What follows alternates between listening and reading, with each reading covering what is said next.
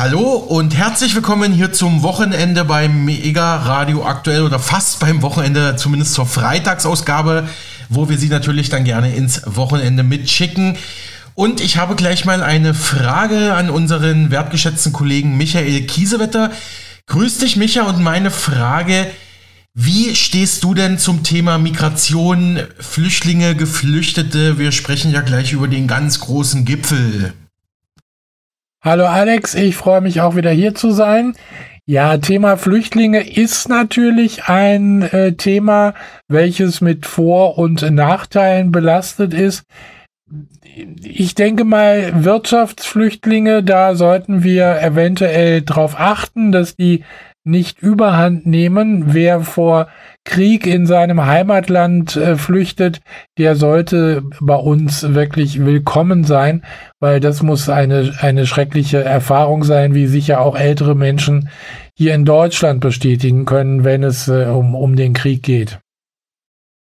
Soweit Experte Michael Kiesewetter. Nee, ein kleiner Spaß am Rande, aber es ist natürlich ein sehr ernstes Thema. Nee, stimme ich dir auf jeden Fall zu, Micha. Ähm, sehr differenzierte Antwort. Vielen Dank. Ja, wir müssen noch einmal auf die Ergebnisse vom Bund-Länder-Gipfel zur Flüchtlingsfrage von Mitte dieser Woche schauen. Bund und Länder hatten sich ja bei diesem Spitzentreffen auf eine neue Lastenverteilung bei den Flüchtlingskosten geeinigt, obwohl noch vieles im Argen liegt. Demnach zahlt der Bund für Länder und Kommunen für 2023 eine Milliarde Euro mehr, berichtete der RBB. Die Bundesregierung hat also der Forderung der Bundesländer nach mehr finanzieller Unterstützung für die Versorgung Geflüchteter zum Teil nachgegeben. Für dieses Jahr gibt es nun eine Milliarde mehr, wie Bundeskanzler Olaf Scholz von der SPD nach rund sechsstündigen Verhandlungen mit den Regierungschefs der Bundesländer am Mittwochabend in Berlin mitteilte. Der Bund hatte bislang für dieses Jahr schon 2,75 Milliarden Euro zugesagt. Jetzt kommt nochmal eine Milliarde mehr drauf. Außerdem ein an der Zahl der Flüchtlinge ausgerichtetes Finanzmodell setzten die Länder allerdings nicht durch. Darüber soll nun in Arbeitsgruppen weitergesprochen werden und endgültig im November entschieden werden. Also das finde ich im November, Micha. Jetzt haben alle gesagt, also sowohl Bund, Länder, Kommunen, wir brauchen eine schnelle Lösung. Aber aus dem ja. Beschlusspapier des Gipfels geht nun hervor, im November fällt die endgültige Entscheidung. Aber gut, das ist Deutschland. Ähm, Nochmal ein Beispiel. Allein das Land Berlin erreichte ein Rekordniveau bereits im Vorjahr mit insgesamt knapp 95.000 Geflüchteten und Asylbewerbern waren in Berlin so viele Menschen registriert und angekommen wie nie zuvor. Es geht ja erstaunlich konstruktiv zu, sagte ein Teilnehmer der Bild-Zeitung während des laufenden Gipfels. Nach Bildinformationen gab es als Nervennahrung Wiener Würstchen, Buletten, Käse, Kartoffelsalat und Nudelsalat. Konkret ging es um Streit ums Geld sowie um die Sicherung der Außengrenzen, um Unterbringung und Beschulung der Flüchtlinge und vor allem um die Frage, wer das alles zahlen soll. Ein erstes Entgegenkommen deutete sich nach 18 Uhr am Mittwoch an. Scholz und Lindner wollten eine Milliarde extra locker machen, erfuhr die Bild. Du hast es gerade eben ja auch bestätigt. Doch das reicht den Ländern offensichtlich immer noch nicht. Wie der Spiegel berichtet, ist der Bund-Länder-Gipfel zu Migration zu Ende gegangen, aber das Ergebnis ist, dass es keine konkreten Ergebnisse gibt. So der Spiegel. Immerhin gibt es ein Verhandlungspapier, das nun als Leitfaden für künftige Gespräche zum Thema Zuwanderung nach Deutschland dienen soll. Das wird jetzt diskutiert und soll dann bei der Bund-Länder-Konferenz am 23. November endgültig entschieden werden.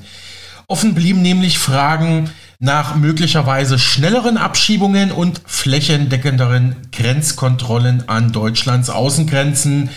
Außerdem sollen alle Prozesse im Migrationsbereich digitalisiert werden. Das hat ja zum Beispiel auch die saarländische Ministerpräsidentin, die wir gestern im Programm hatten, so gefordert. Die Länder wollen demnach dieses berühmte atmende System, bei dem sich die finanzielle Unterstützung des Bundes an den Zugangszahlen der Geflüchteten orientieren soll. Ähm, es soll die Elemente des sogenannten Vier-Säulen-Modells umfassen. Darin enthalten vollständige Erstattung der Kosten für Unterkunft und Heizung für Geflüchtete im SGB II, eine monatliche Pro-Kopf-Pauschale, Integrationskosten, Kosten für unbegleitete Minderjährige. Außerdem sollen Migrationspartnerschaften erleichtert werden, Ausreisepflichtige in ihre Herkunftsländer zurückzubringen. Ähm, es sollen weitere Migrationsabkommen mit anderen Ländern geschlossen werden. Die Bundesregierung will sich außerdem dafür einsetzen, innerhalb der EU eine verbindliche Vereinbarung zur Aufnahme Geflüchteter zwischen allen Mitgliedstaaten zu erreichen. Außerdem soll die Zusammenarbeit zwischen Bund, Ländern und Kommunen verbessert werden. Für mich persönlich klingt es ja alles wieder nach typischen Absichtserklärungen und wenn ich hier lese, verbindliche Vereinbarung innerhalb der EU, dann fühle ich mich eigentlich wieder ins Jahr 2015 zurückversetzt. Denke mir, haben wir die letzten acht Jahre politisch da nichts getan. Ja, und im Juni soll dann noch vor dem November ein Zwischenstand präsentiert werden. Ja, wie gesagt, ähm, schnelle Politik in Deutschland. Micha, ja. Ja, das äh, muss ich sagen, ist sehr schnell, aber das ist ja irgendwie so ein bisschen auch wie immer. Ich weiß jetzt nicht, wo der Sinn liegt, dass man irgendwie äh, jetzt äh, Entscheidungen auf November verschiebt, weil äh, die haben ja nun jetzt zusammengesessen. Es gab ja Würstchen mit Kartoffelsalat. Äh, ich meine, da könnten sie die Entscheidung doch auch jetzt treffen. Was soll denn dann im November anders sein? Ähm, aber wenn ich schon dabei bin, äh, Alexander, wie haben denn die Regierenden diese Entscheidung überhaupt gerechtfertigt? Und gab es denn auch schon Kritik an den Ergebnissen des Flüchtlingsgipfels? Also die entscheidende Frage, welche Kosten der Bund dauerhaft übernehmen wird, das blieb, die blieb ja noch offen. Dafür bekommen Städte und Gemeinden jetzt erstmal mehr Geld. Ähm, und du hattest ja gefragt, wie die Entscheider das gerechtfertigt hatten. Die Ministerpräsidenten der Länder Niedersachsen und Nordrhein-Westfalen, Weil und Wüst, zumindest lobten den Bund für die Milliarde mehr in diesem Jahr. Weil sprach von schwierigen Gesprächen, zeigte sich am Ende aber zufrieden. Und NRW-Ministerpräsident Wüst sagte, wir haben uns auf einen ersten Fahrplan verständigt Mehr war eben nicht drin. Unsere Verständigung heute ist, dass der Bund zusätzlich zu den pauschalen Mitteln, die er bereitstellt, eine weitere Milliarde äh, mobilisiert. Wir haben uns darüber hinaus verständigt, dass wir im November, wenn wir erneut in einer regulären Zusammenkunft uns treffen, dass wir dann die Frage erörtern, wie wir längerfristig dieses System vielleicht weiterentwickeln können. Wir werden deshalb eine kleine effiziente Arbeitsgruppe einrichten, um zu gucken, was wir da miteinander entwickeln können. Ich finde, das ist ein guter Tag des deutschen Föderalismus, den wir heute haben, weil er zeigt, dass wir, wenn wir uns zusammenraufen, müssen wir das auch tun, dass wir eine Aufgabe, vor der wir alle gemeinsam stehen und die wir gut bewältigen müssen, äh, wir auch gut bewältigen wollen, und zwar miteinander und nicht gegeneinander. Das ist alles heute nur möglich gewesen, weil wir alle gemeinsam ein Ergebnis gewollt haben und das haben wir auch erreicht. Also eine gute Nachricht. Diese Milliarde ist wichtig, Sie löst allerdings natürlich noch nicht die Grundsatzfrage, wie können wir eigentlich uns vorstellen, dass es in Zukunft mit der Finanzierung von Flüchtlingslasten, insbesondere mit der Unterstützung von Kommunen ausschaut. Und da sind wir nicht so weit gekommen, dass wir sagen könnten, wir hätten heute die gleiche Position. Aber wir sind uns einig darüber, es ist eine Daueraufgabe. Das war aus meiner Sicht die Mühe wert. Und ich freue mich heute Abend vor allen Dingen, dass wir feststellen können, dass auch in schwierigen Situationen Bund und Länder ein weiteres Mal den Nachweis geliefert haben, dass sie gemeinsam nicht nur zu Diskussionen, sondern auch zu Lösungen in der Lage sind und dass wir auch eine gemeinsame Verantwortung wahrnehmen. Wir haben heute einen ersten Schritt gemacht und wir haben einen Fahrplan mit einem Zwischenbericht im Juni und einer Entscheidung im November verabredet. Mehr war eben nicht drin, das muss man heute so klar sagen. Wir haben bei der zentralen Frage einer stärkeren dauerhaften finanziellen Unterstützung der Kommunen durch den Bund heute noch keine ausreichende Antwort erhalten, aber eben einen Einstieg in diesen Fahrplan. Die Kommunen fordern vor allem, dass der Bund die Kosten der Unterkunft vollständig übernimmt, und zwar dauerhaft. Da wir heute noch keine Lösung möglich. Da hätten wir uns heute eine Lösung gewünscht, auch über das Jahr 2023 hinaus. Aber wir haben jetzt eben ein klares Verfahren mit dem Zwischenschritt auch äh, im Juni, äh, um unseren Kommunen äh, möglichst zügig Planungssicherheit äh, zu geben, ohne äh, immer wieder über dieses Thema langwierig diskutieren zu müssen. Wir sind uns einig, Bund, Länder und Kommunen wollen Humanität in der Flüchtlingspolitik. Dafür müssen die Voraussetzungen geschaffen sein, eine faire, verlässliche Finanzierung und zweitens eine bessere Steuerung und Ordnung der Migration. Beim Thema Steuerung und Ordnung haben wir einiges vereinbart, was in die richtige Richtung geht. Wir sind uns einig, irreguläre Migration muss spürbar reduziert werden. Dazu brauchen wir ein effektives Rückführungsmanagement für diejenigen, die kein Bleiberecht haben. Es geht immer darum, denjenigen gut gerecht werden zu können, die wirklich unsere Hilfe brauchen. Die anderen müssen eben auch dann zurückkehren. Soweit Kanzler Scholz und die Länderchefs von NRW und Niedersachsen Hendrik Wüst, CDU und Stefan Weil, SPD, gegenüber der DPA. Ja, und Michael, du hattest nach Kritik gefragt, die kam auch von vielen Stellen, zum Beispiel vom grünen Ministerpräsidenten in Baden-Württemberg, Winfried Kretschmann von den Grünen. Er zeigte sich enttäuscht von den Gipfelergebnissen laut dem Stern. Für Bund, Länder und Kommunen müsse endlich verlässlich und dauerhaft geklärt sein, wer welche Lasten zu tragen hat, sagte der grünen Politiker am Donnerstag der deutschen Presseagentur dpa. Alex, gibt's denn weitere Einschätzungen zum Flüchtlingsgipfel, die uns das Ganze mal einordnen? Durchaus. Der renommierte Politologe Albrecht von Lucke beobachtete rund um den Migrationsgipfel eine erstaunliche Verhärtung zwischen Bund und Ländern. Statt der Konflikte zwischen den Parteien gebe es eine Blockade im Föderalismus, sagte er. Eine Lösung sei dringend nötig, sonst drohen weiter verhärtete Fronten auf längere Zeit und das sprichwörtlich sogar EU-weit. Ebenso sprach er über einen bemerkenswerten Vorgang bei den Jusos, der Nachwuchsorganisation der SPD, sowie über die Rechte, die das Thema ausschlachte. Herr Verlucker, ist das jetzt ein Ergebnis von Föderalismus? Verhärtete Positionen auf beiden Seiten, beim Bund und bei den Ländern?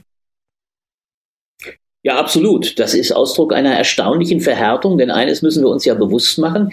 Normalerweise laufen und verlaufen die Konflikte zwischen den Parteien. Das ist der Kern unserer Parteiendemokratie. Hier erleben wir aber so etwas wie eine fast Blockade äh, beider äh, Ebenen äh, des bundesdeutschen föderalen Systems. Die Länder, ungeachtet der Parteizugehörigkeit, gemeinsam mit den Kommunen stehen gegen den Bund. Sie fordern deutlich mehr Geld und sagen auch ein Stück weit, ich will nicht sagen erpresserisch, aber doch sehr klar, bevor wir uns über inhaltliche Fragen einigen, also die stärkere Digitalisierung, die Beschleunigung der Verfahren, müssen wir die Geldfrage geklärt haben.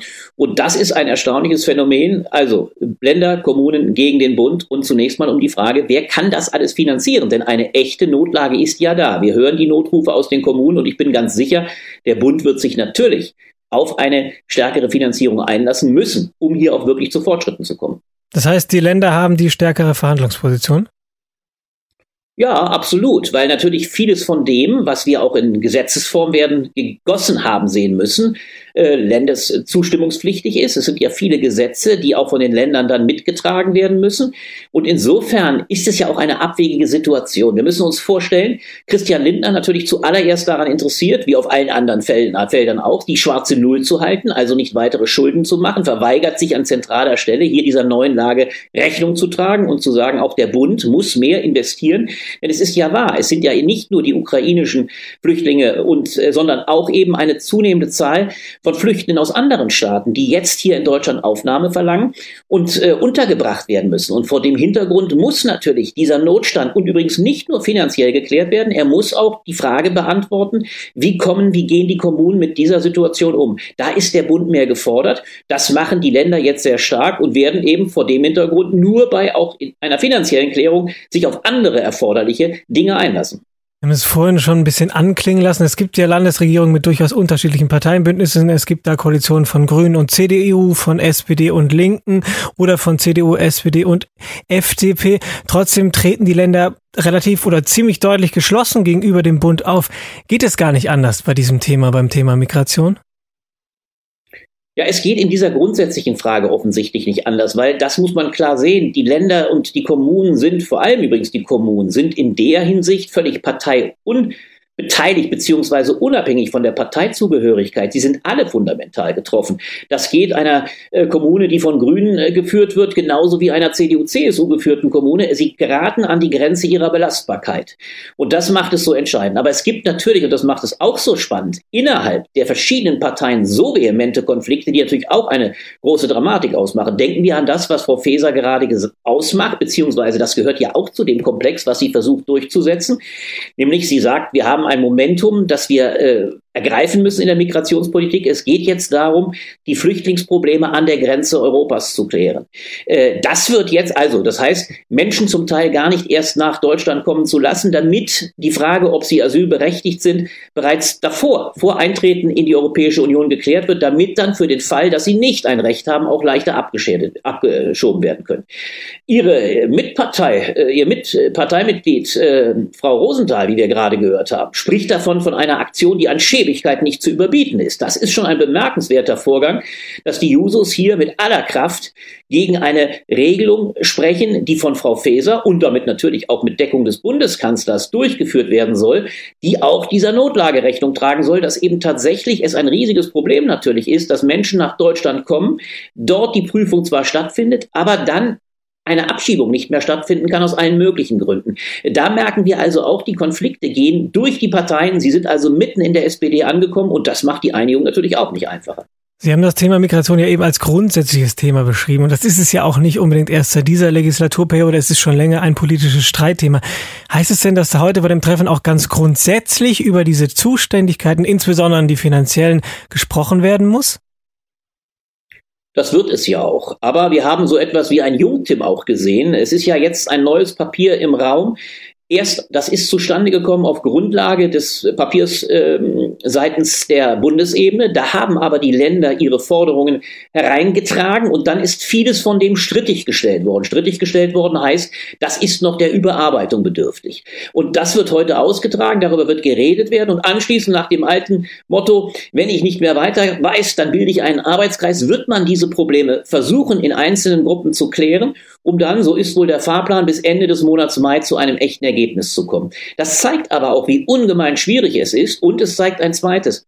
Es ist sicherlich auf allen Ebenen begriffen worden, dass wenn man nicht bald zu einer Einigung kommt, übrigens auch bei einer Einigung, die dann viel mehr äh, die Akt, äh, Aktivität des Kanzlers, seinen Führungsanspruch verlangt, wenn man nicht zu einer solchen Einigung kommt, dann werden die Probleme in den Kommunen weiter wachsen, sie werden weiteren Unbill, weiteren Protest, weitere Ressentiments auch von rechtspopulistischen politischer Seite auslösen und sie spielen damit den Gegnern der Demokratie immer mehr in die Hände. Das heißt, es ist hier dringend geboten, in den nächsten zwei Wochen zu einer Einigung dann der Länder wie des Bundes zu kommen. Wie sehr sehen Sie denn in diesem Streit oder bei der Debatte heute vielleicht auch eine Diskussion über das ganz grundsätzliche Verhältnis zwischen Bund und Ländern? Ja, natürlich ist diese Debatte angelegt. Bloß unser Staat ist föderal aufgebaut und äh, es gibt gute Gründe dafür, dass er föderal aufgebaut ist. Man sieht sogar in diesem Falle ganz deutlich, wie eigentlich es durchaus funktionieren müsste und auch eigentlich anders es gar nicht gehen kann, dass nämlich tatsächlich Kommunen und Länder, die ja die konkret Betroffenen sind, immer auch ihre Betroffenheit kenntlich machen. Die Frage ist nur, und da glaube ich, gibt es Verbesserungsbedarf, äh, es muss dann auch stärker auf einer Bundesebene ankommen. Die der Bund und die Länder in diesem Finanzstreit tun sich beide keinen Gefallen, wenn sie nicht recht schnell eine Lösung finden und vor allem einer solchen Notlage Rechnung tragen. Wir erleben das ja auch in vielen anderen Bereichen. Momentan krankt es sehr an der Finanzierungsfrage, auch deshalb, weil nicht klar ist, wie die Gelder aufgebracht werden, unter Krisen mannigfaltiger Art, äh, von der Ukraine-Krise, vom Ukraine-Krieg, um es deutlich zu sagen, äh, über die Klimakrise bis zur Migrationskrise. Übrigens alle Krisen in einem erheblichen Zusammenhang stehen, insbesondere die Migrationskrise eben auch mit dem Ukraine-Krieg oder dem russischen Angriffskrieg, um es deutlicher zu sagen, auf die Ukraine. Das heißt, hier muss ein Punkt gefunden werden, wo vielleicht doch noch einmal deutlich gemacht wird, die schwarze Null, die Finanzierungsfrage, an der Christian Lindner als Mann der schwarzen Kassen beziehungsweise des schwarzen, äh, des, äh, des äh, klaren Haushalts so festzuhalten trachtet, die kann möglicherweise in einer solchen Notlage nicht das Nonplusultra sein. Äh, da muss der Bund meines Erachtens äh, sich doch auch konzilianter zeigen und dieser Notlage von Land und Kommunen Rechnung tragen. Sie haben eben auch angesprochen, wenn es zu keiner Einigung kommt, dann profitieren womöglich die politischen Gegner, sogar die Gegner der Demokratie. Wen haben Sie da im Blick? Naja, wir erleben ja momentan wieder in hohem Maße, wie die Fluchtkrise, die Migrationskrise ausgeschlachtet wird, wie wir äh, in Zeiten kommen, da wir, gucken Sie an die Zahlen im Osten beispielsweise, in den Ländern im Osten, wo die AfD deutlich die stärkste Partei in Umfragen mittlerweile ist, mit bei 26 bis 28 Prozent. Aber auch im Westen nimmt diese Kritik an einem Staat, und das ist das Grundproblem, an einem Staat, der sich nicht handlungsfähig zeigt, der Probleme nicht sofort kenntlich macht, der nicht sofort deutlich macht, hier ist etwas lösungsbedürftig, diese Kritik steigt. Und das Problem ist natürlich, das ist einerseits die Stärke unserer Demokratie, dass die verschiedenen Ebenen immer zusammenspielen müssen, aber dass dann auch eine gewisse Zeit ins Land gehen kann.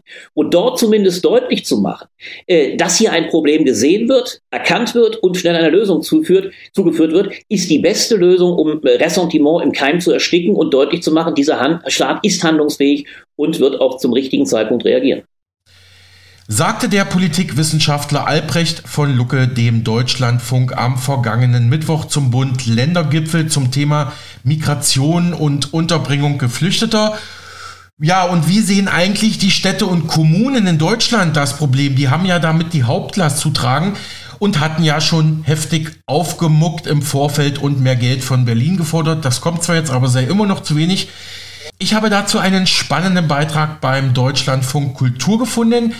Die haben nämlich mit dem Bezirksbürgermeister Wachat Wareich aus Hannover gesprochen. Er ist SPD-Politiker, Niedersachse mit Migrationshintergrund und sieht vor Ort folgende Problematik für seine Stadt. Er sagt, uns steht das Wasser bis zum Hals.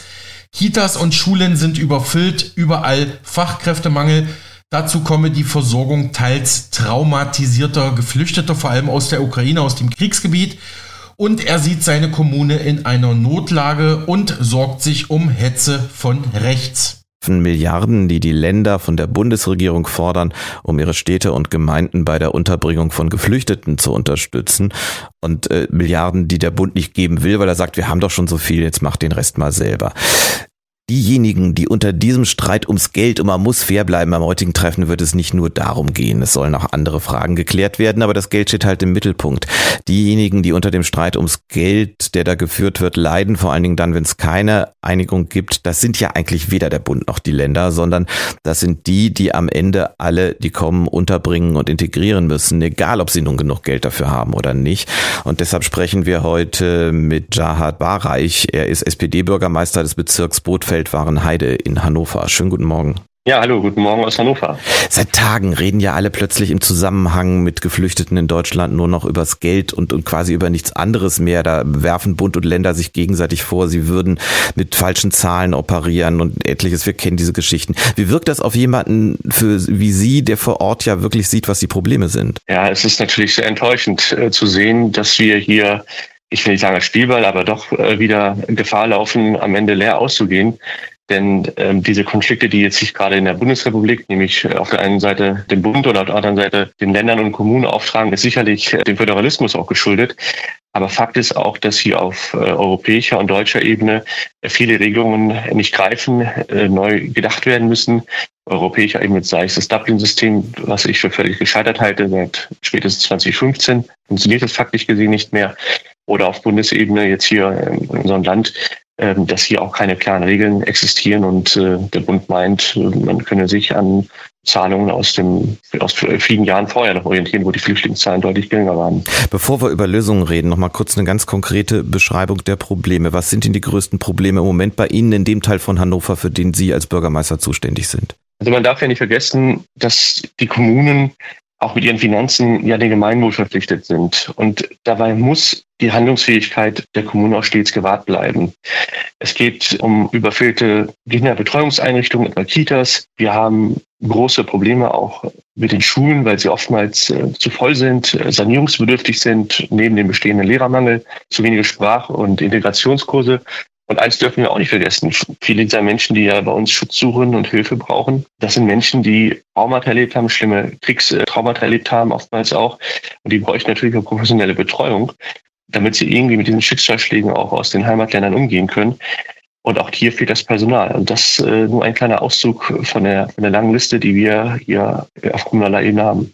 Aber ich frage mich, könnte man das alles mal völlig unabhängig von dem, worüber jetzt gestritten wird heute, könnte man das alles mit Geld allein lösen? Weil wenn Sie zum Beispiel sagen, auch hier fehlt mir das Personal, würde das nicht irgendwann auch dann fehlen, wenn Sie genug Geld haben? Es geht ja nicht nur darum, die Leute zu bezahlen, Sie müssen sie auch finden. Völlig richtig. Der Fachkräftemangel besteht und da gibt es ja auch noch einen Aspekt des Zuwanderung, das nochmal im Bereich äh, der anderen geregelten Zuwanderung, wo ich glaube, dass der Bund richtige Akzente setzt mit dem neuen Zuwanderungsgesetz, das dann noch kommen wird.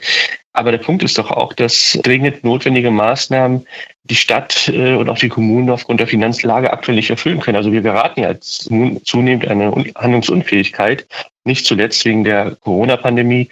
Es hat riesen Haushaltslöcher überall gerissen. Und zusätzlich muss man sich jetzt nun auch um die zunehmende Anzahl an Schutzsuchenden kümmern. Das schlägt natürlich große Probleme mit sich und äh, muss ja noch zusätzlich geregelt werden, neben den anderen Bauformen, zum Beispiel für Schulen, Schwimmbäder, Sportplätzen, also neben den alltäglichen Geschäfts, sage ich mal. Und der Personalmangel, klar, der wird sich, wird sich nur dann ergeben, wenn genug Personal noch da ist, aber das Geld muss, ist eine Grundvoraussetzung, die auf jeden Fall auch vorhanden sein muss. Wie wirkt sich das denn aus auf die Aufnahmebereitschaft der Bevölkerung? Ich gebe Ihnen mal ein Beispiel bei mir aus dem Bezirk, hier in einem Stadtteil namens Fahrenheide in Hannover, der leider auch zu den ärmsten Stadtteilen in Hannover gehört, mit der höchsten Kinderarmut, auch mit der höchsten Quote an Transferleistungen. Und hier stehen innerhalb wirklich eines Kilometers ein äh, Flüchtlingsheim, eine integrierte Gesamtschule, eine Jugendeinrichtung und zwei Obdachlosenunterkünfte, die jetzt in den letzten Jahren dazugekommen sind. Und das alles innerhalb eines Kilometers, also fünf öffentliche Einrichtungen, mit besonderen Herausforderungen und Aufgaben. Und da kann ich Ihnen natürlich sagen, da sind gewisse Konflikte einfach vorprogrammiert, weil ja die Bevölkerung dort auch noch lebt. Und trotzdem schafft es die Stadt nicht, genügend Personal hier zu entsenden. Ich rede jetzt zum Beispiel von Sozialarbeit, Streetworkerarbeit. Und wenn hier das nicht passiert, wie es gerade der Fall ist, dann die Bevölkerung auch Probleme zu spüren. Und genau hier setzen dann oftmals die rechte Hetze, Propaganda, Angstmache ein, und versuchen Kapital zu schlagen. Und das sind natürlich Probleme, die sich eine Kommune und auch ein Bund, das ist eine gesamtgesellschaftliche Aufgabe, auf Dauer nicht leisten können. Aber ich frage mich gerade, es geht mir so durch den Kopf bei dem, was Sie gerade erzählt haben, so ganz konkret. Wenn jetzt mehr Geld flösse, Sie hätten mehr Sozialarbeiter, Sie könnten vielleicht eine neue Flüchtlingsunterkunft eröffnen und, und, und. Könnte das nicht auch schon wieder zu neuen Ressentiments führen, weil dann wieder einige sagen, na, dafür ist Geld da, aber für die Schulen und für andere soziale Sachen nicht? Ja, das ist ja genau der Punkt. Es, wir können ja nicht zusätzlich immer neue Aufgaben übernehmen, und die Mittel einfach weglassen, weil wir insgesamt das Konstrukt zum Wackeln bringen. Wir müssen als Kommune in der Lage sein, weiterhin für die Schulen und Sanierung äh, voranzubringen. Klar, mittlerweile reden wir immer noch von Prioritätenlisten, wenn es Schulen geht und das ja auch bundesweit. Aber das kann nicht bedeuten, dass man jetzt in diesem Bereich, nämlich den Bereich der Schutzsuchenden, der Unterbringung und auch äh, der Versorgung dieser, dass man da die ähm, Hände im Schoß legt. Also das kann es nicht sein, weil es weil es ja nun wirklich, äh, das haben wir ja schon auch oft erlebt in, der, in, der, in unserer Geschichte auch schon und auch äh, in der neueren Geschichte, dass dann in diesen Situationen gerade die Rechten diese, diese Lücke und dieses Vakuum nutzen, um ihre eigene Ideologie und auch ihre eigene Propaganda voranzubringen. Und das kann es nicht sein. Aber heißt das nicht am Ende, und ich frage das jetzt Sie, ich sage das an dieser Stelle mal dazu, Ihre Familie ist aus Pakistan nach Deutschland geflüchtet. Sie waren vor kurzem im Erdbebengebiet in der Türkei. Als wir beide das letzte Mal miteinander sprachen, kamen Sie gerade aus dem polnisch-ukrainischen Grenzgebiet zurück. Ich sage das so ausführlich, um zu sagen, dass Sie, glaube ich, jedweder Fremdenfeindlichkeit und rechter Umtriebe sehr fernstehen. Aber heißt es nicht trotzdem, angesichts der vielen Krisen in dieser Welt und der zunehmenden Geflüchteten eben nicht nur aus der Ukraine, sondern von woanders her, heißt es nicht, dass wir auch irgendwie eine Lösung finden müssen, die Zahl der Flüchtlinge Flüchtlinge zu beschränken? Also aus meiner Sicht muss sich Deutschland weiterhin an den internationalen und europäischen Menschenrechtskonventionen halten. Damit auch ein klares Bekenntnis zum, zum Asyl geben. Das tut hier die Bundesrepublik erfreulicherweise auch. Also dazu gehört für mich auch die Genfer Flüchtlingskonvention und damit ganz klar das Grundrecht auf Asyl. Das muss gewahrt bleiben. Also für mich steht es ja auch völlig außer Frage, dass Menschen, die jetzt wegen Krieg, Terror und Vertreibung bei uns Schutz suchen, dass diese Menschen auch ein also Asylverfahren kriegen. Und man muss in dieser Debatte auch sagen, das wird gerne ähm, auch von der einen oder anderen größeren Volkspartei, die, den, äh, die weiter rechts steht, gerne mal vergessen, äh, dass die Schutzquote, also bei den Asylanträgen bei 70 Prozent liegt. Also drei, knapp drei von vier Personen, die Asyl hier beantragen, erhalten es am Ende auch. Also da muss man ehrlich bleiben. Soweit SPD-Politiker Wachert Wareich. Er ist Bürgermeister eines Bezirks der Stadt Hannover im Deutschlandfunk Kulturinterview vom 10. Mai 23. Der in die Kritik geratene Staatssekretär Patrick Greichen des grünen Bundeswirtschaftsminister Robert Habeck ist unser nächstes Thema. Der musste sich ja wegen der Korruptionsvorwürfe gegen ihn und seinem Chef am Mittwoch vor einem Ausschuss im Bundestag verantworten. Wir hatten ausführlich die letzten Tage darüber berichtet. Habeck will ihn aber aufgrund seines Fehlverhaltens bei der Besetzung einer wichtigen Stelle bei der DENA nicht entlassen, wie jetzt bekannt wurde. Das sagte Habeck in Berlin nach seiner Befragung in einer gemeinsamen Sitzung der Ausschüsse für Wirtschaft sowie Klimaschutz und Energie. Hintergrund ist die Auswahl eines neuen Geschäftsführers für die bundeseigene deutsche Energieagentur DENA an der Greichen beteiligt war. Die Wahl fiel am Ende auf seinen Trauzeugen Michael Schäfer. Sowohl Greichen als auch Habeck sprechen mittlerweile von einem Fehler. Das Verfahren zur Personalauswahl soll allerdings neu aufgerollt werden. Ich habe entschieden, dass Patrick Greichen wegen dieses Fehlers nicht gehen muss. Und die Debatte eben im Ausschuss gibt mir, meine ich, eine gewisse Hoffnung, dass die Differenzierung ähm, diese Entscheidung auch klarer verständlich macht. Es ist ein Fehler, egal wie er erklärt wird. Ich will den überhaupt nicht relativieren oder einordnen. Es ist ein Fehler, der eingeordnet werden muss in die Dimension, die wir sonst äh, zu verantworten haben. Und entsprechend äh, wird der Fehler korrigiert und entsprechend werden auch äh, die, alle notwendigen Schritte eingeleitet. Die Begründung ist für mich zweitrangig. Wir haben Compliance-Regeln, gegen die ist hier erkennbar verstoßen worden, oder sie sind nicht eingehalten worden. Insofern gibt es auch eine Prüfung, inwieweit Beamtenrecht tangiert ist. Das ist eine Prüfung. Erst einmal, ich lege sehr viel Wert darauf, dass wir jetzt, wo ja so viele Leute darauf bestehen, dass die rechtlichen Schritte sauber durchgeführt wurden, das jetzt auch machen. Ich habe es eben im Ausschuss gesagt, ich stehe letztlich in der Gesamtverantwortung für dieses Ministerium. Würde ich jetzt eine Interpretation vorwegnehmen, wie sollte dann das Beamtenrecht sauber ausgelegt werden können. Insofern, wir prüfen das alles, wie es sich gehört, aber ich bitte auch von Vorfestlegungen oder Vorverurteilungen abzusehen. Das sagte Wirtschaftsminister Robert Habeck von den Grünen zur Causa Greichen der DPA. Oppositionsvertreter im Bundestag zeigten sich nach der Sitzung davon unbeeindruckt und forderten weitere Aufklärung oder Greichens Absetzung. Ja, erstmal danke, Micha. Bei unserem nächsten Thema war ich ehrlich gesagt lange davon überzeugt, dass es sich womöglich nur um Gerüchte oder eine Verschwörungstheorie handelt. Ich habe davon schon vor ein bis zwei Jahren das erste Mal gehört, aber nun scheint die Sache doch konkret und ernst zu werden. Die Rede ist von der Weltgesundheitsorganisation WHO. Die will jetzt ein neues globales Regelsystem für die ganze Welt einführen, für alle ihre Mitglieder. Wie erwähnt, Gerüchte darüber gibt es schon seit circa zwei Jahren, doch Jetzt scheint es konkret und tatsächlich so zu werden. Die WHO will die International Health Regulation einführen und alle Mitgliedsländer der WHO sollen mitmachen.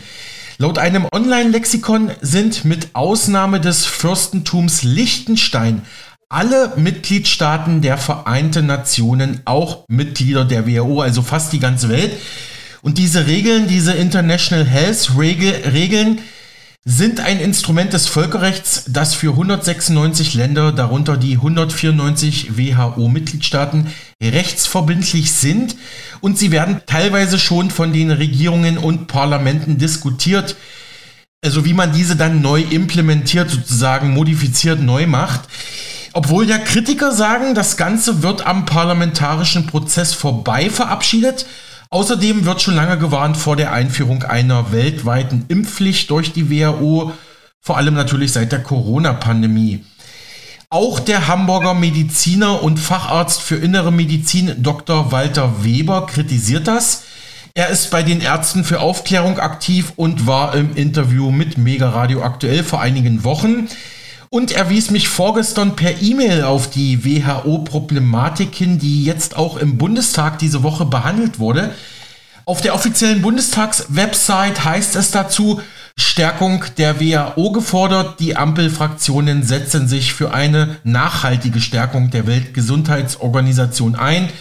Während der Covid-19-Pandemie sei erneut deutlich geworden, dass der WHO die Fähigkeiten fehlten, ihr Mandat vollumfänglich zu erfüllen, heißt es in diesem Antrag der Fraktionen von SPD, Grünen und FDP, also der Ampel. Und dort steht im ersten Satz, Gesundheit ist der Zustand des vollständigen körperlichen, psychischen und sozialen Wohlbefindens und nicht die bloße Abwesenheit von Krankheit und Gebrechen. Und der Begriff Gesundheit äh, wird von der WHO-Organisation seit nunmehr 75 Jahren auch ähm, ja, in der Präambel so definiert und das sei ganz wichtig für die Weltgesundheit, so sage ich jetzt mal so, so zusammengefasst. Um den internationalen Erwartungen an die Organisation gerecht zu werden, brauche es Reformen sowie politische, personelle und finanzielle Unterstützung, schreibt der Bundestag weiter. Der WHO fehlten angeblich kalkulierbare und flexible Mittel, um ihre Führungsposition in der globalen Gesundheitspolitik auszufüllen, notwendige Expertise bereitzustellen etc. pp. Vor allem die Covid-19-Pandemie habe die grundlegende Bedeutung der WHO in der Pandemieprävention, Vorsorge und Pandemiereaktion verdeutlicht, heißt es in diesem Ampelantrag, nur eine gestärkte WHO könne ein effizienteres und gerechteres globales Pandemie-Management garantieren. Daher fordern die Abgeordneten die Bundesregierung, also sie fordern sich selbst sozusagen dazu auf, die geplante Anhebung der Pflichtbeiträge auf einen Anteil von 50 Prozent des Kernbudgets der WHO bis spätestens 2030-31 zu erhöhen. Ferner sollen weitere WHO-Reformen auch in finanzieller Hinsicht ähm, ja, vorangetrieben werden. Und der Satz ist natürlich auch für Kritiker sozusagen das Öl im Feuer. Außerdem müsse die WHO bei ihren Bemühungen unterstützt werden, sich auf die gesundheitlichen Auswirkungen der Klimakrise vorzubereiten und darauf zu reagieren. Das hat übrigens auch Marc Friedrich, der Finanzexperte, so ganz oft bei uns prognostiziert, dass es in die Richtung geht. Und hier sehen wir es schwarz auf weiß im Bundestag. Ja, und dieses WHO-Vorhaben wird kritisiert von vielen, darunter Dr. Weber, wie erwähnt, und nicht nur von ihm, sondern auch von seinem Kollegen bei den Ärzten für Aufklärung, von Holger Reisner. Er ist Ingenieur aus Hamburg, mit dem ich vor ein paar Tagen ein ausführliches Interview zur Corona-Pandemie führen konnte. Er, er, ist äußerst kritisch und der gute Mann ist Naturwissenschaftler und hat das Coronavirus und die Impfstoffe unter dem Mikroskop bzw. technisch untersucht, was da drin ist und dabei festgestellt, das Virus ist nicht so gefährlich wie gedacht, laut ihm, und die Impfstoffe entsprechen ihm zufolge keinen pharmazeutischen Standards. Die WHO natürlich sieht ja absolut kritisch. Und wie hat die Weltgesundheitsorganisation WHO ihrer Meinung nach agiert? Herr Dr. Weber kritisierte im Interview mit uns, hätte die WHO ihre Definition, ich glaube 2009, nicht geändert, was eine Pandemie ist, dann hätten wir 2020 überhaupt keine Corona-Pandemie ausrufen können.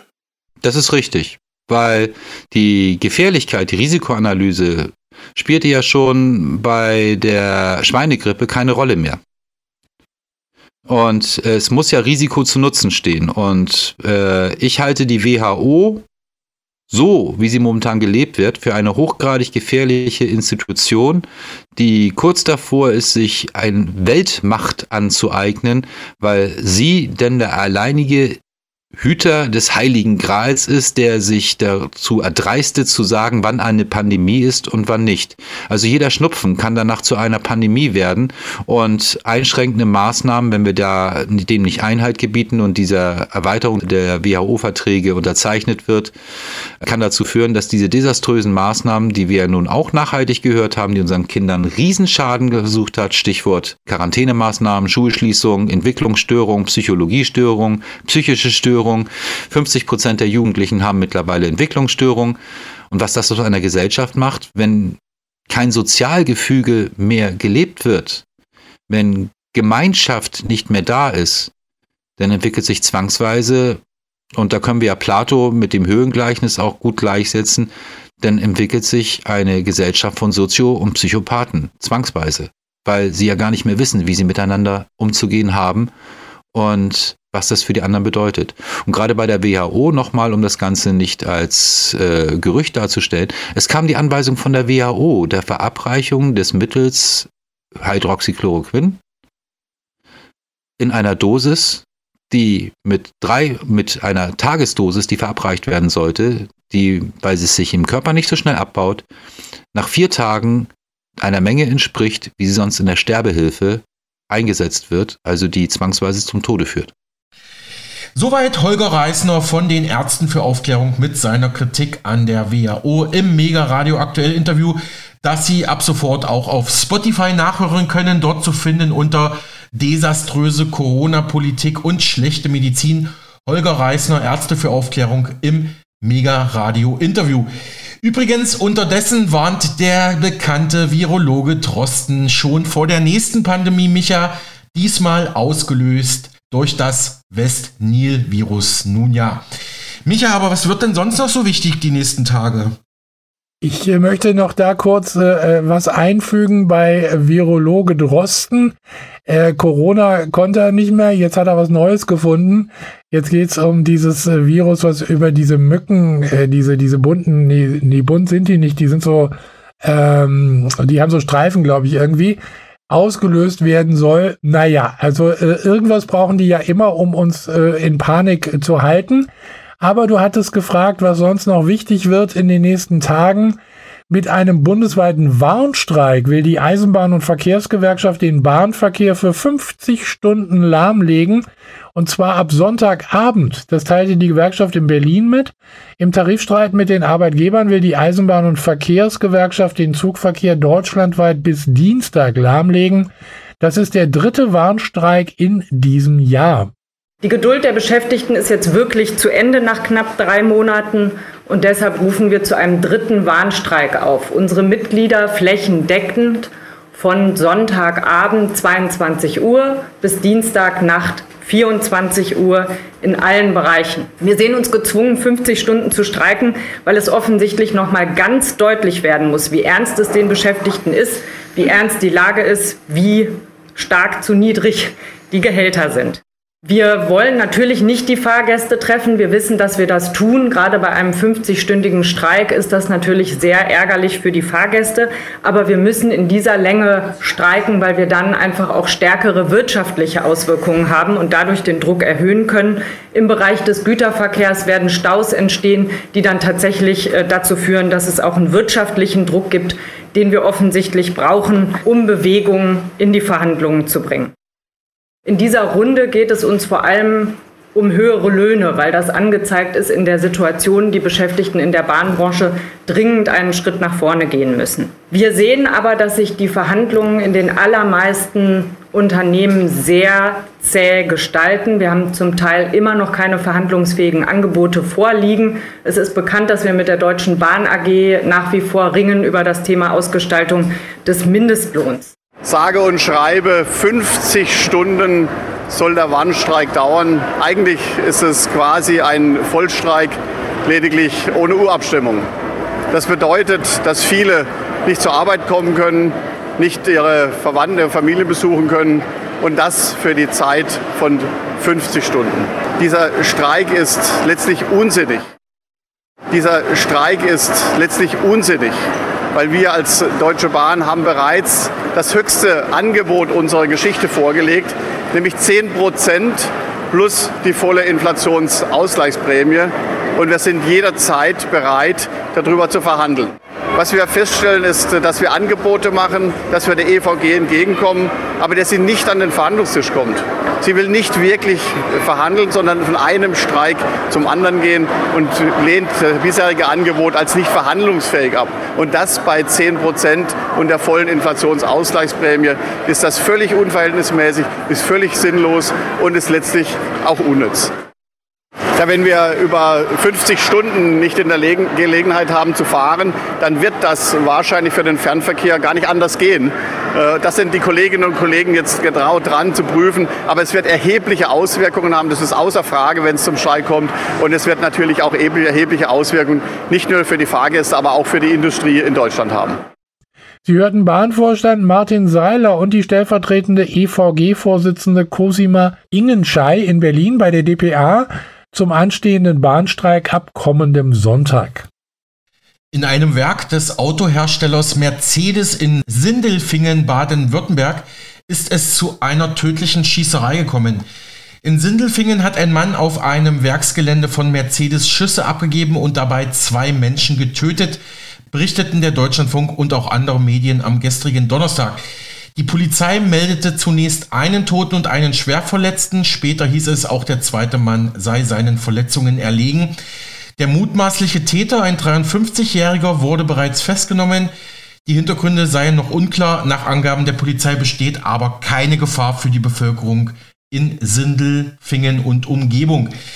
Das Unternehmen Mercedes-Benz hat sich bestürzt gezeigt über die Schüsse auf, auf seinem Werksgelände. Die tragischen Nachrichten aus Sindelfingen haben uns zutiefst geschockt, sagte Unternehmenssprecher Edward Taylor. Die Mitarbeiter in der betroffenen Mercedes-Halle haben den Angaben nach das Werksgelände nach den Schüssen am Morgen verlassen. Gut, das sollte auch sein, dass man dann nicht noch weiter am Band steht, wenn dann um einen herum geschossen wird. Entschuldigen Sie bitte meinen Humor, aber man braucht ja manchmal auch schwarzen Humor. Wann die Halle wieder freigegeben und dort weiter produziert werden könne, sei aktuell noch in Klärung, so Mercedes. Also die tragischen Nachrichten aus Sindelfingen von heute Morgen haben uns zutiefst bestürzt und geschockt. Unsere Gedanken sind bei den Opfern, ihren Angehörigen und allen Kolleginnen und Kollegen vor Ort. Wir können bestätigen, dass zwei Personen verstorben sind und eine Person befindet sich in polizeilicher Gewahrsam. Es handelt sich um Mitarbeiter eines externen Dienstleisters. Die polizeilichen Ermittlungen laufen, wir können dem nicht vorgreifen. Also momentan läuft das Band nicht wie normal weiter, können Sie sich ja vorstellen. Wir müssen jetzt auch gucken, die nächsten Schritte sind jetzt, wann wird das Werk wieder freigegeben, wann kann wieder produziert werden, wann und wie sich das aber ausgestaltet, ist noch in Klärung. Heute Morgen gegen 7.45 Uhr sind die ersten Notrufe bei uns eingegangen, dass es offensichtlich zu Schüssen gekommen äh, ist in der äh, Produktionshalle, in dieser Halle 56 äh, auf dem Gelände der äh, Firma Mercedes-Benz. Und ähm, es hat sich im Nachgang, äh, im Nachgang herausgestellt, dass ähm, eine Person dort drin geschossen hat. Es sind auch äh, zwei Personen getroffen worden.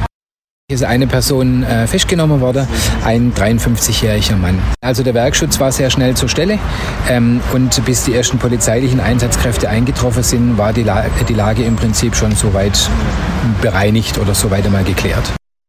Die Produktion ist ja hier überall verteilt auf dem ganzen Areal. Die läuft normal weiter bis auf besagte Halle eben. Und äh, die Mitarbeiterinnen und Mitarbeiter, die da waren, die werden betreut. Äh, das organisiert äh, die Firma ähm, Daimler-Benz. Und die werden dann entsprechend für heute, denke ich, mal nach Hause gehen.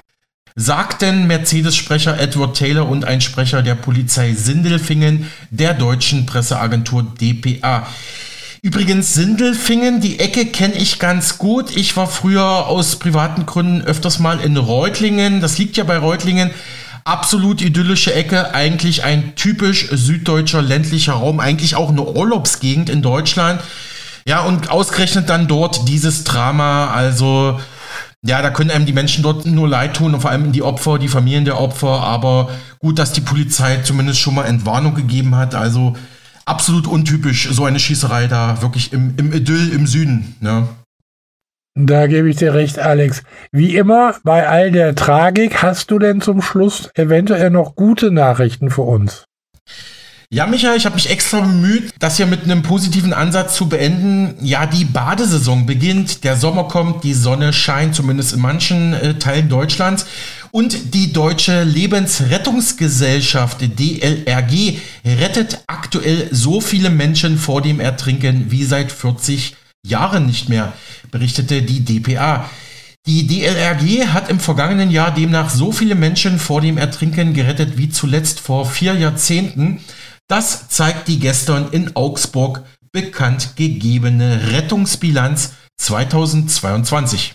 Es war wieder ein heißer Sommer und so haben wir natürlich auch jede Menge zu tun gehabt und haben dabei 836 Menschen unmittelbar vor dem Ertrinken retten können und insgesamt sogar 1307 Menschen gerettet.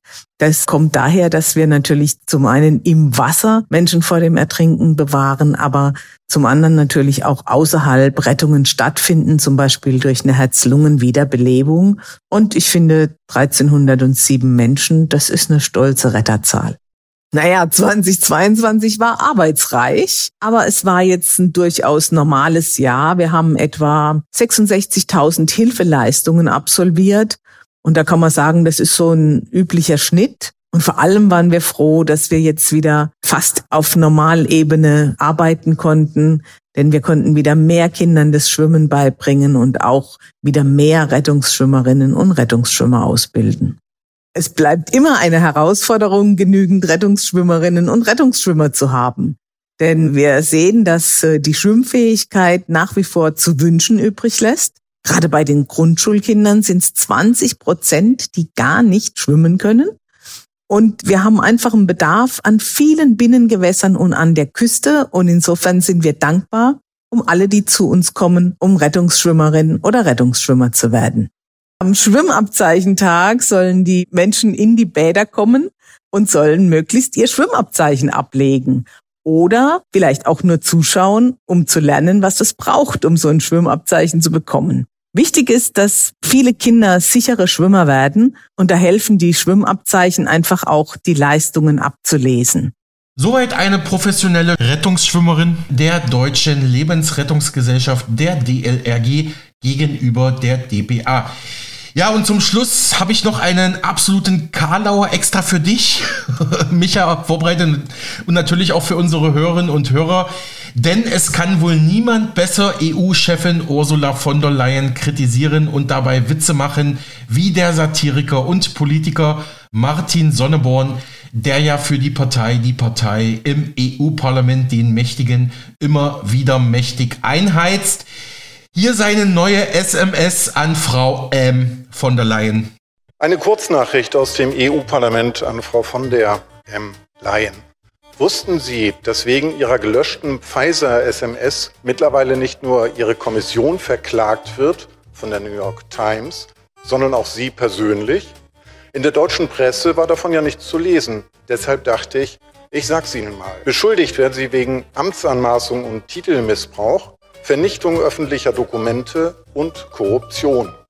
Während jedes Käseblatt in Deutschland vom Spiegel bis zur FAZ über ihr dahingeschiedenes Pony berichtet hat, interessiert sich niemand dafür, dass sogar die Europäische Staatsanwaltschaft gegen sie ermittelt. In den SMS ging es um die Bestellung von 1,8 Milliarden Dosen. Nicht Hansa-Pilz, sondern Pfizer für 35 Milliarden Euro. Ich sage Ihnen jetzt einen Satz, den vermutlich noch nie ein Mann zu Ihnen gesagt hat. Ich möchte Ihre Handynummer. Mit niemandem lassen sich so einfach unseriöse Geschäfte machen wie mit Ihnen.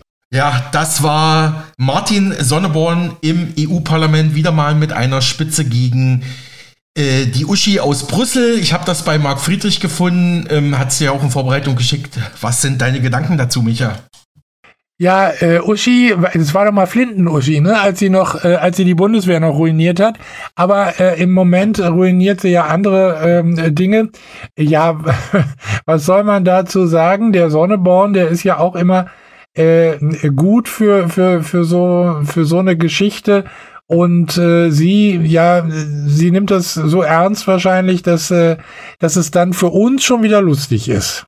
Genau, Micha, du sagst es, Flinten-Uschi, also mit den SMS hat es ja wirklich die Frau von der Leyen, Flinten-Uschi, das war ja ihr Spitzname, als sie Bundesverteidigungsministerin war und da gab es ja auch, glaube ich, Vorladungen vor dem Bundestag oder auf jeden Fall offizielle Untersuchungsausschüsse und dann hieß es ja leider, leider wurden die, die SMS schon vom Handy gelöscht und konnten dann leider auch nicht wieder hergestellt werden. Und das, war auch gar nicht ihre Absicht, ähm, ist leider mal passiert, auf den falschen Klopf gekommen, ne? Das kann natürlich schon mal passieren.